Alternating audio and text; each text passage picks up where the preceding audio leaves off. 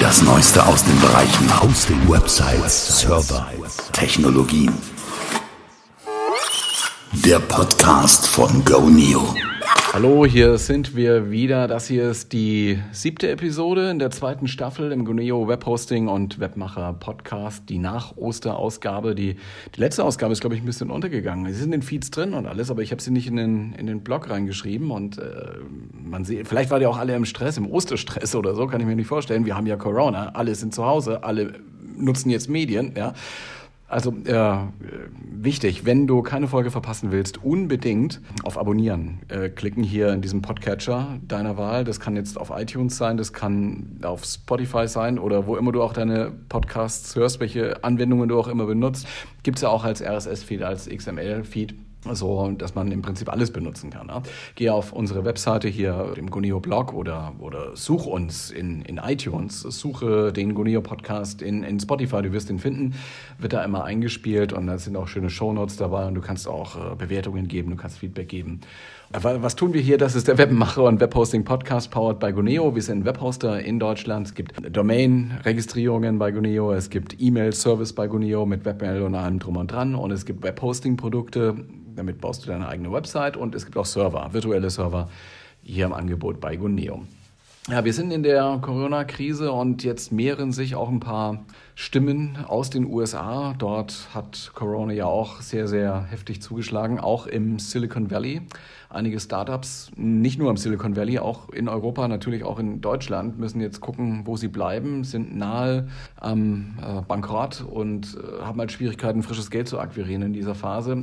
Manche stellen jetzt schnell mal ihr Geschäftsmodell um ja, wie so einige Mittelständler, die jetzt schnell mal Stoffmasken produzieren, sogenannte Community-Masken. Aber auch so große Tech-Giganten sind betroffen. Airbnb macht mehr Schulden, habe ich gelesen. Und äh, ja, die ganzen E-Scooter-Verleiher oder zumindest manche E-Scooter-Verleiher müssen ein paar Leute entlassen. Ähm, irgendwer hat noch große Entlassungswellen angekündigt. Ja, und dann natürlich auch solche, solche Office-Dienstleister, die Büro auf Zeit vermieten, machen jetzt auch nicht gerade das große Geschäft. Also das ist schon ziemlich drastisch, was momentan wirtschaftlich auch im, im Tech-Bereich jetzt wegen Corona zu verzeichnen ist an Schäden gibt natürlich einige Gewinner, die Leute, die Masken herstellen. Und ich glaube, so unterm Strich ist auch Amazon der große Gewinner. Das muss nicht so bleiben. Jeder kann einen Online-Shop machen. Jeder kriegt irgendwelche Dinge da auch online verkauft. Das, das geht schon. Es ist nur jetzt eine Phase, in der man vielleicht vom stationären Fokus auf den digitalen Fokus setzen sollte. Und ich bin überzeugt, viele haben jetzt gedacht, so am, naja, nach Ostern äh, kommt jetzt eine, eine,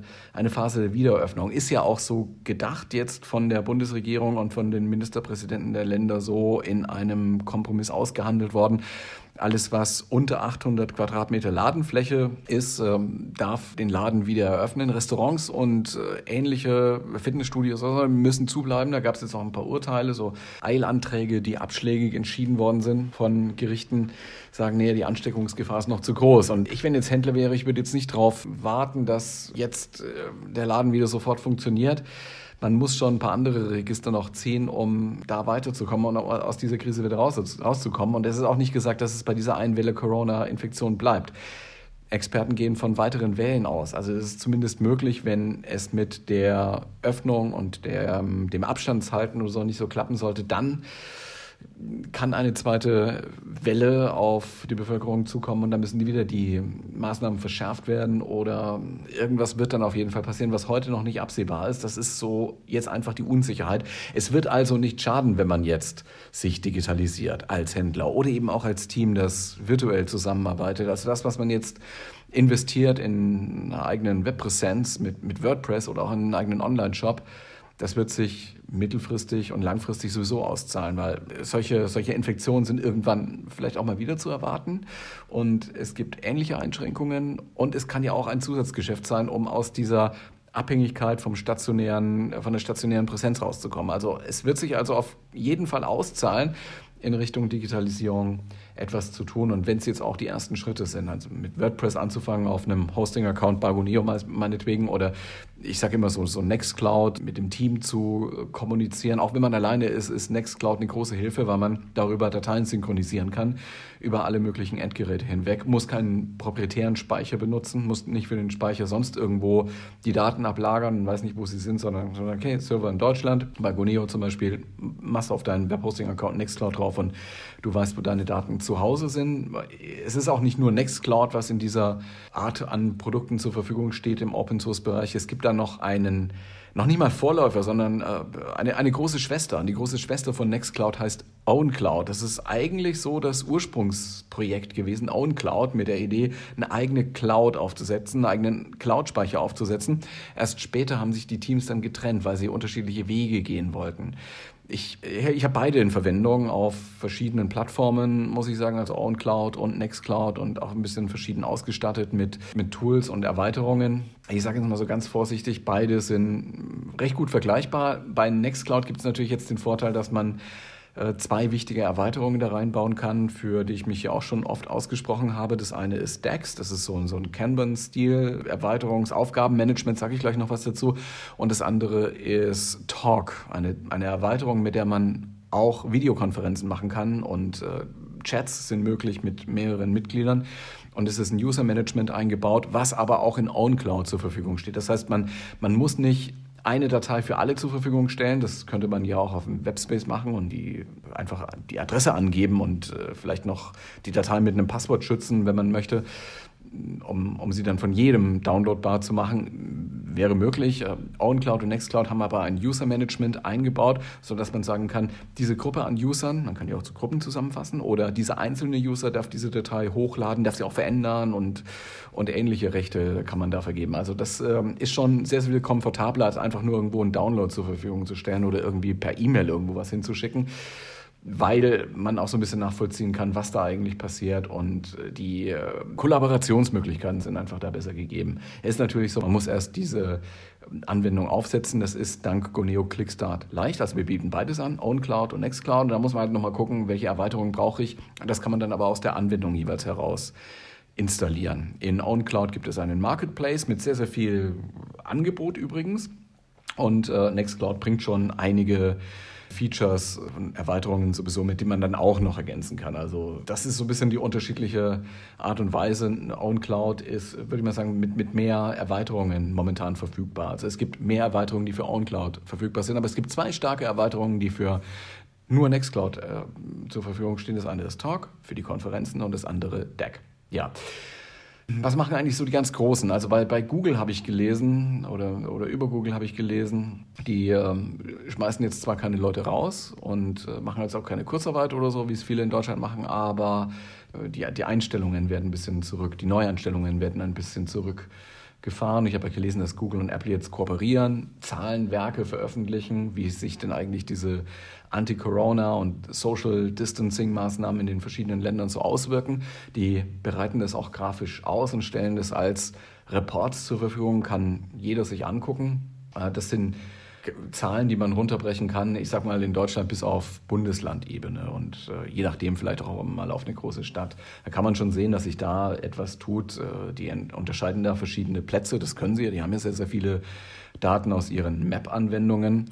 Da kann man natürlich schon sehen, dass äh, auf so großen Umschlagsplätzen wie zum Beispiel an, an Flughäfen und Bahnhöfen, dass da die die Aktivität zurückging. Also nicht so viele Leute mit ihren Smartphones da langgelaufen sind und das im zeitlichen Verlauf dargestellt gibt so Kurven nach unten. Und jetzt kann man so ein bisschen verfolgen, wie, wie wirkt sich das denn jetzt aus, wenn so in den ein oder anderen Bundesländern oder auch äh, international verschiedene Lockerungen passieren. Also der Umgang mit der Krise ist relativ unterschiedlich. Das ist, äh, selbst in, in, in Deutschland ist das schon ein bisschen unterschiedlich, ob man jetzt in Bayern wohnt oder in Nordrhein-Westfalen. Alle gehen mit den Schulöffnungen anders um.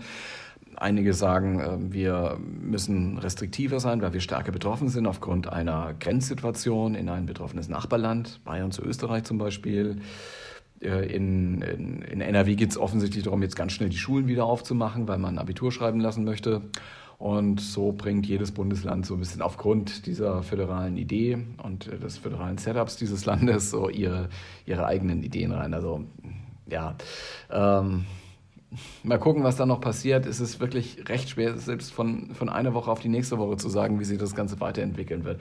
Unterm Strich würde ich sagen, wir haben Erfahrungen jetzt damit gemacht, dass äh, Digitalisierung helfen kann, um zumindest auf Distanz weiter effektiv an, an, am Business oder am Vereinsleben oder an den Projekten zu arbeiten. Und es doch sehr viele Dinge gibt, sehr viele Leute auch gibt, die jetzt äh, drauf gucken, was kann denn so Technologie für mich tun? Was gibt es denn da? Und da sagen wir halt, es gibt im Open Source Bereich wirklich sehr, sehr viel. Du musst keine proprietäre Software benutzen, du musst nicht dafür bezahlen für die Anwendung.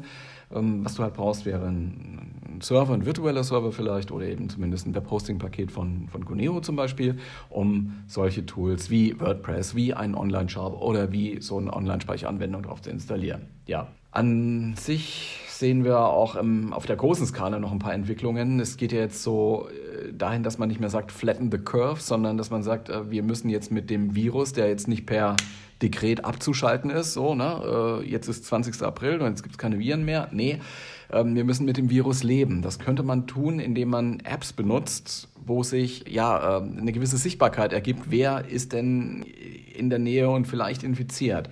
Oder ich bin infiziert, wo, wie, wie, wie mache ich mich kenntlich sozusagen? Also das, das sind so Alternativen oder weitere Möglichkeiten zu einer Community-Maske, die jetzt nur begrenzten Schutzwert hat, ganz offensichtlich, dass man über digitale Möglichkeiten, über Apps sagt, äh, hier schaffen wir ein Stück Sicherheit, weil man dann in der Lage ist zu sagen, hier muss ich Distanz halten oder hier ist es auf jeden Fall geboten, Distanz zu halten. Ich kenne bisher nur eine App, das ist halt diese Datenspende-App des RKI des Kochinstituts.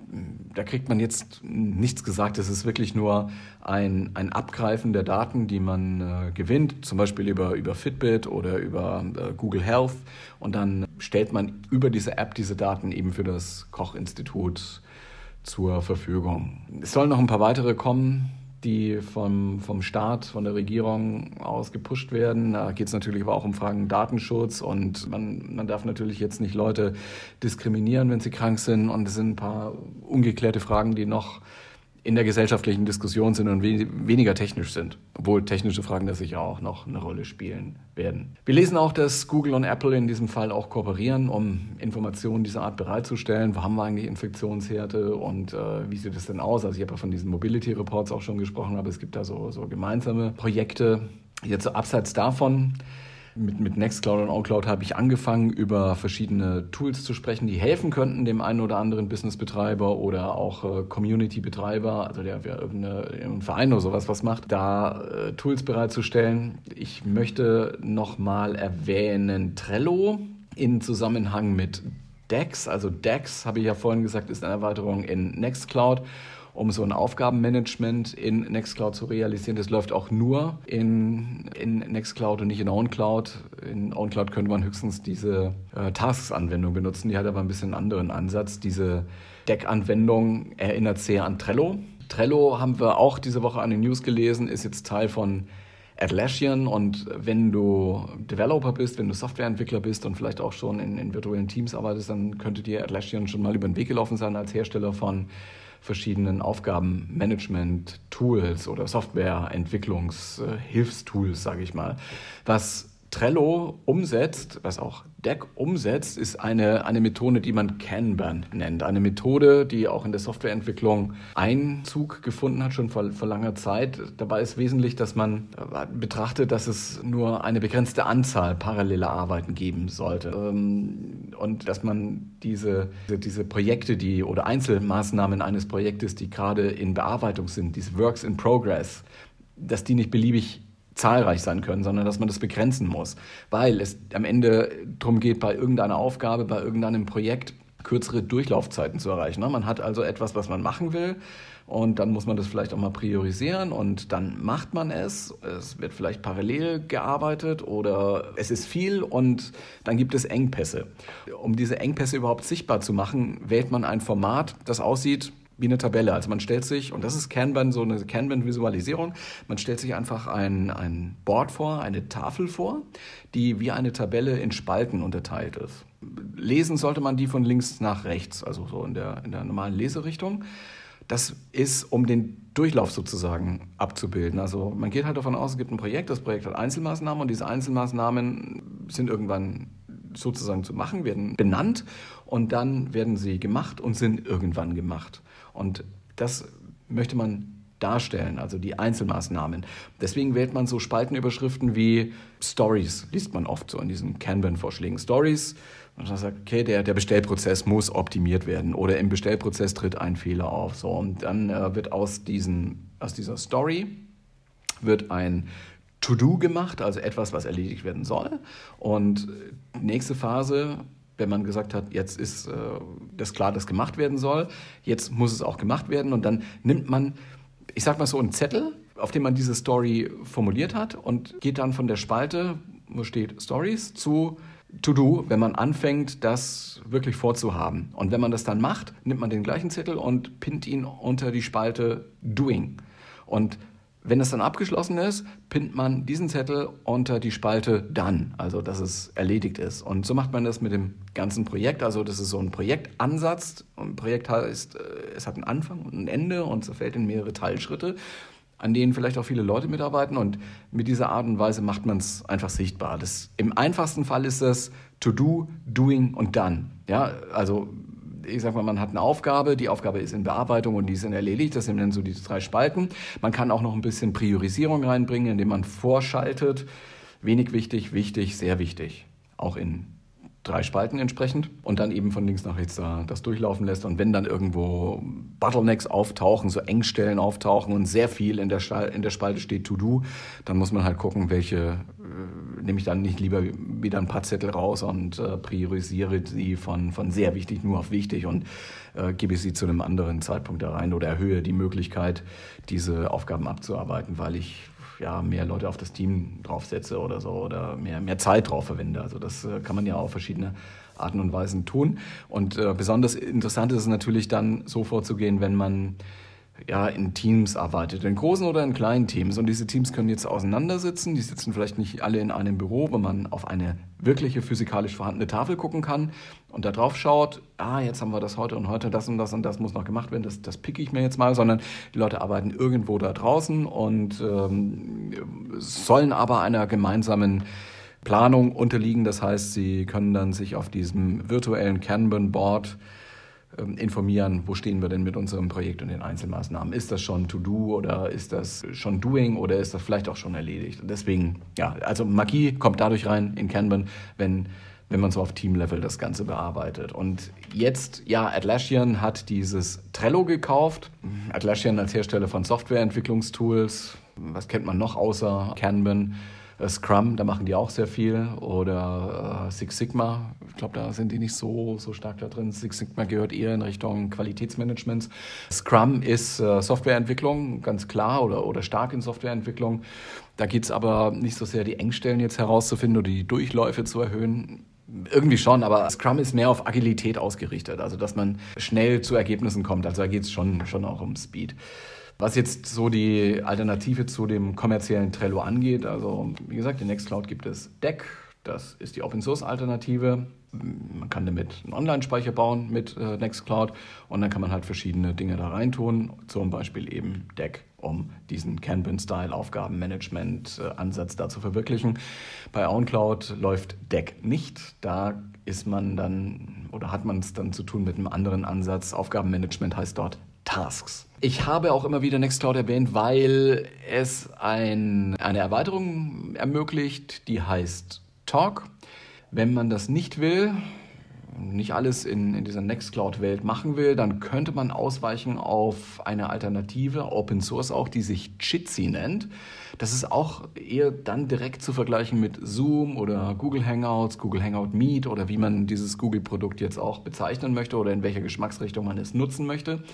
Jitsi ist ein Kollaborationstool, aber für Kommunikation. Also ein Kommunikationstool mit Video- und Screensharing-Möglichkeiten. Es gibt auch für Jitsi Apps für Desktop, iOS und Android und es gibt keinen zentralen Server, der da eingerichtet werden muss, sondern es gibt da so äh, Einzelverbindungen zu den, zu den Teilnehmern. Also das äh, ist jetzt äh, das, was ich noch mitgeben möchte als Corona-Maßnahme in der digitalen Sphäre für Teams und für Einzelkämpfer, die jetzt zu Hause arbeiten oder eben mit äh, diesen Effekten von äh, Corona zu tun haben. Da macht Corona auch keinen Unterschied, ob jetzt die Großen oder die Kleinen betroffen sind. Also Google sieht sich auch davon betroffen. Auch ein paar andere Hersteller sehen sich davon betroffen, weil man eben auch keine Messen machen kann, keine großen Kundenevents machen kann. Ja, es ist diese Woche neue Apple-Geräte vorgestellt worden, ein neues iPhone SE. Kann man halt nicht groß ankündigen, weil hat keinen Sinn. Auch ein großer, der betroffen ist, WordPress, so diese, diese WordPress-Organisation, die wollten ja ein WordCamp machen. Das ist so ein Offline-Event, das sollte stattfinden in Portugal. WordCamp Europe war letztes Jahr in Berlin, habe ich auch besucht. Ich habe an dieser Stelle hier im Podcast auch darüber berichtet. Ursprünglich Anfang Juni jetzt geplant, fällt natürlich wegen Corona aus. Es wird für die ähm, Mitmacher, für die Mitentwickler ein Distributor Day geben, aber eben nur online.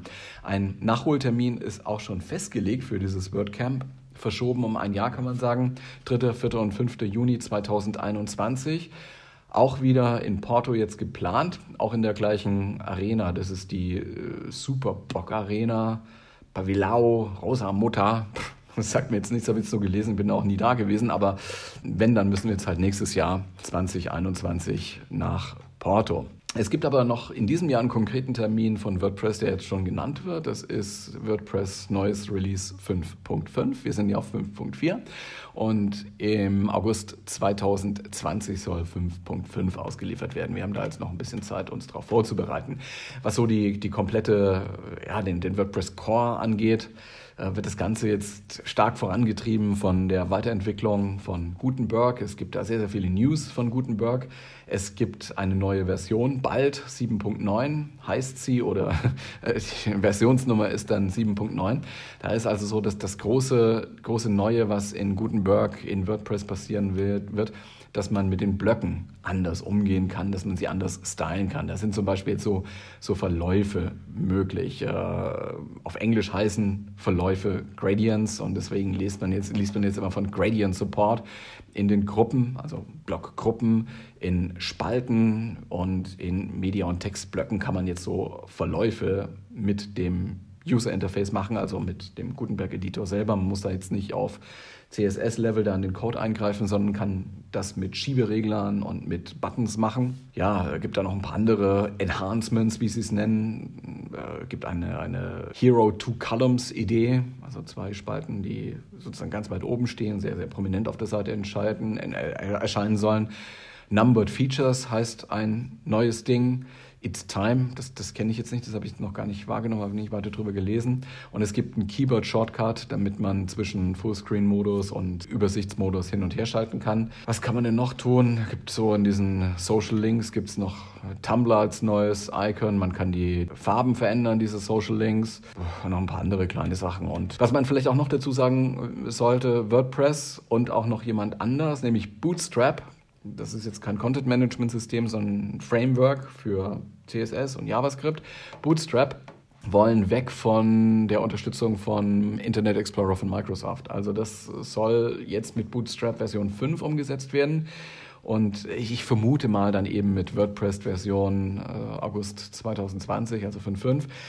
Man möchte weg von, von diesem Internet Explorer 11 vor allem. Es gibt ja immer noch so eine Minimum-Unterstützung, die auch definiert ist und ganz offiziell vorhanden ist in, in WordPress. Die setzen ja sowieso sehr auf breite Zugänglichkeit, Accessibility, sagen die auf Englisch. Und die haben extra zu diesem Zweck jetzt mal nachgefragt bei WebAIM. Das ist eine Organisation, die sich kümmert um eben diese Accessibility, der, damit auch äh, unterstützende Funktionen so funktionieren, dass sie mit WordPress verwendet werden können, zum Beispiel wenn man sehbehindert ist oder eben eingeschränkt ist in der Art und Weise, Content zu generieren. Und deswegen wenden die sich jetzt mal an WebAIM.org, die, die schauen sich solche Accessibility-Themen an, die haben eine Umfrage gemacht und äh, haben herausgefunden, dass 44 Prozent plus minus, also 44 Prozent ungefähr in, im Rahmen einer Befragung angegeben, nutzen den Chrome-Browser. Ja, also eben auch in einer Zielgruppe, die mit so Accessibility-Themen zu tun hat. Chrome ist dort die Nummer eins. Hm, relativ weit von entfernt schon Firefox. Firefox 3 ähm, äh, waren so mit, mit 27 Prozent dabei. Der Internet Explorer 11 ist so 11 Prozent, nochmal weniger als die Hälfte von Firefox in der Nutzung. Ungefähr gleich auf mit Safari, was ja in die macOS-Richtung gehört oder äh, ja, auch macOS-Richtung gehört. Ähm, da gibt es noch andere Versionen vom Internet Explorer, die durchaus noch üblich sind auf, äh, ich sag mal, alten Windows-Kisten, Internet Explorer 6, 7 oder 8. Immerhin auch noch 2,1 Prozent in der Nutzung. Interessanterweise Microsoft Edge nutzen die Leute nicht so, auch wenn man sie gezielt danach befragt. Also benutzt du Microsoft Edge? Nee, eigentlich gar nicht, gerade mal so 2 Prozent. Oder Internet Explorer 9, 10, äh, ist noch eine andere Version, sind so 1,5. Und dann gibt es eine Reihe von anderen Browsern. Das kann jetzt Opera sein oder, weiß der Kuckuck, gibt so viele. Die kommen dann alle miteinander so unter ferner liefen 2,1. Ja. Das ist also ein klares Indiz dafür, dass, zumindest sagt ihr das, sagt das, sagen jetzt das die Bootstrap-Entwickler und auch die WordPress-Entwickler, wir brauchen eigentlich den Internet Explorer so nicht mehr äh, dediziert und offiziell unterstützen und äh, möchten davon jetzt eben auch weg. Das kann ja auch für dich jetzt durchaus Anlass sein, mal deine Webseite zu überprüfen. Inwiefern hast du denn Abhängigkeiten zu Internet Explorer 11 oder 6 oder 7 oder 8 oder 9 oder 10? Irgendwann hört es jetzt auf mit der Unterstützung, zumindest seitens Bootstrap und zumindest seitens WordPress. Es wird aber auch dann so sein, so zumindest klingt das in den Diskussionen durch, dass WordPress von heute oder morgen jetzt nicht die Seite überhaupt nicht mehr anzeigen würde. Ja, wie gesagt, Accessibility ist für die ein großes Thema und äh, die wollen schon, dass mit WordPress generierte Seiten dann auch auf dem Internet Explorer angezeigt werden, so dass man sie auf jeden Fall nutzen kann. Ja, das soll es mal gewesen sein. Jetzt von Ausgabe Nummer 7 im Goneo Web Hosting und Webmacher Podcast. Wäre schön, wenn du uns abonnierst, damit du keine Folge verpasst. Und wenn du jemanden kennst, dem diese Themen auch ja, interessieren sollten, weil er eben auch Webseiten betreibt und äh, weil das eine oder andere nutzwertig ist, dann schick ihm einen Link und sag ihm, soll das mal in seinen Podcatcher tun, damit er auch keine Folgen verpasst. Oder sie. Und ansonsten würde ich sagen, hören wir uns in sieben bis 14 Tagen wieder. Hängt jetzt ein bisschen auch von der Corona-Entwicklung ab und äh, wie schnell es da aus dieser Tech-Welt da Neuigkeiten gibt, die wir hier an dieser Stelle dann auch mal diskutieren können.